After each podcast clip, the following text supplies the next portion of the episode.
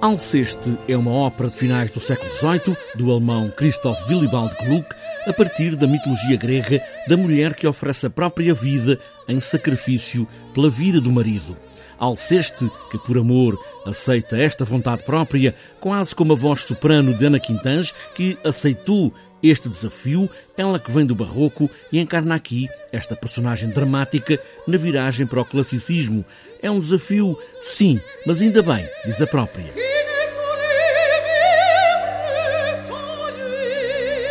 Ao invés de ser um risco, que era o que eu pensava ao início quando me foi feito o convite, pensei que poderia ser arriscado para mim, que não tenho experiência de papéis tão extensos e tão tensos, tão dramáticos, poderia ser um risco.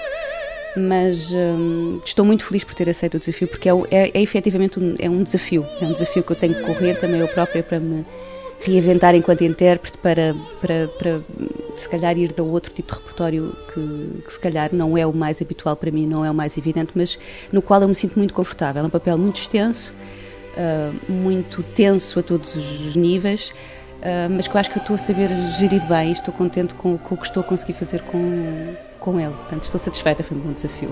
Uma ópera dramática presa na vontade de uma mulher e no reino e no rei e nos deuses, onde esta mulher mitológica é mais do que uma simples mulher. Estas mulheres da mitologia da, da antiguidade grega são mulheres muito idealizadas, não é? que não tem nada a ver com, com, com, com as mulheres da sociedade grega da altura e com o estatuto que elas tinham uh, na vida privada. Portanto, estas mulheres são mulheres muito idealizadas, é uma heroína e, e eu estava com medo precisamente disso, de ser um papel de, que necessitava de uma grande.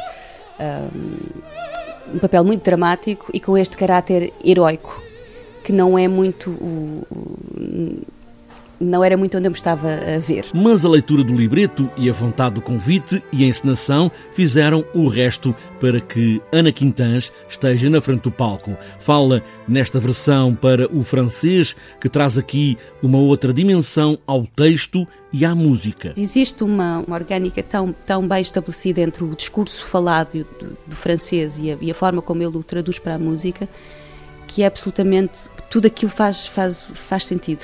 Apesar de heroica, esta é uma mulher frágil que, no entanto, ganha dimensão porque pôde dispor da sua própria vida contra a vontade do marido. E isso dá-lhe uma dimensão, até junto do amado, que não tinha antes. É Alceste.